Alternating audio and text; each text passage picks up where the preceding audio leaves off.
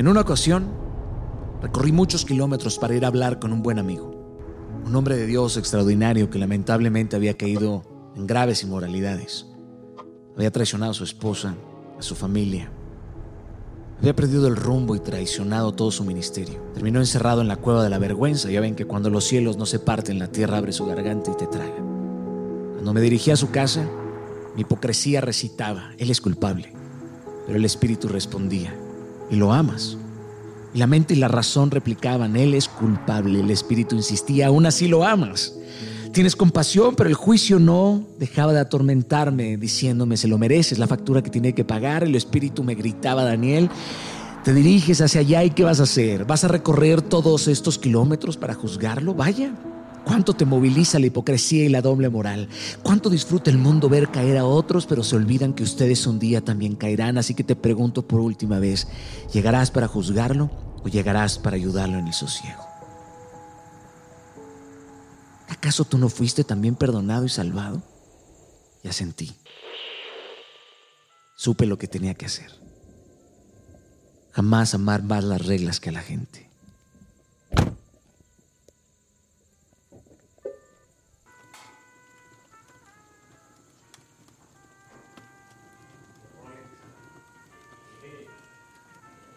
Ahí estaba. Mi hermano, mi carnal, mi amigo.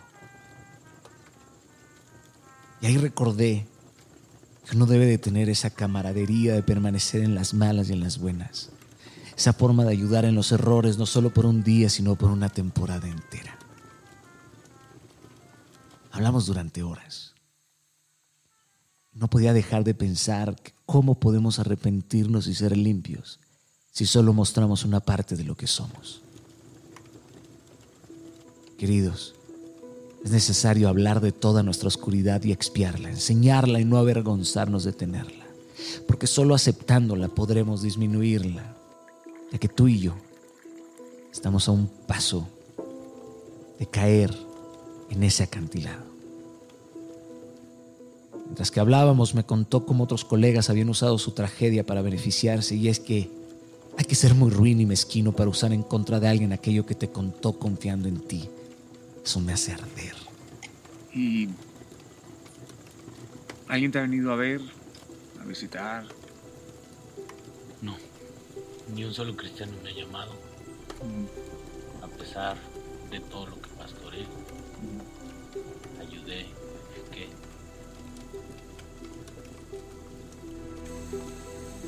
Todavía tienes Biblia, Rolando? Sí. Está dentro. ¿La puedo traer? Por favor, Queridos, que no el mandamiento es amar al prójimo como a ti mismo.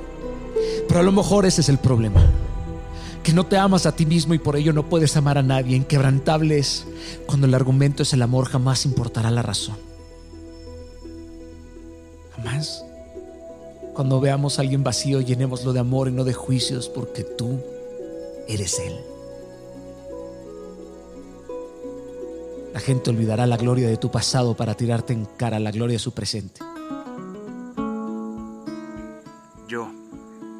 Yo soy el que borro tus rebeliones por amor de mí mismo. Y no me acordaré de tus pecados. Pero el Eterno, nuestro Dios, nuestro Padre, jamás nos ha dejado de amar.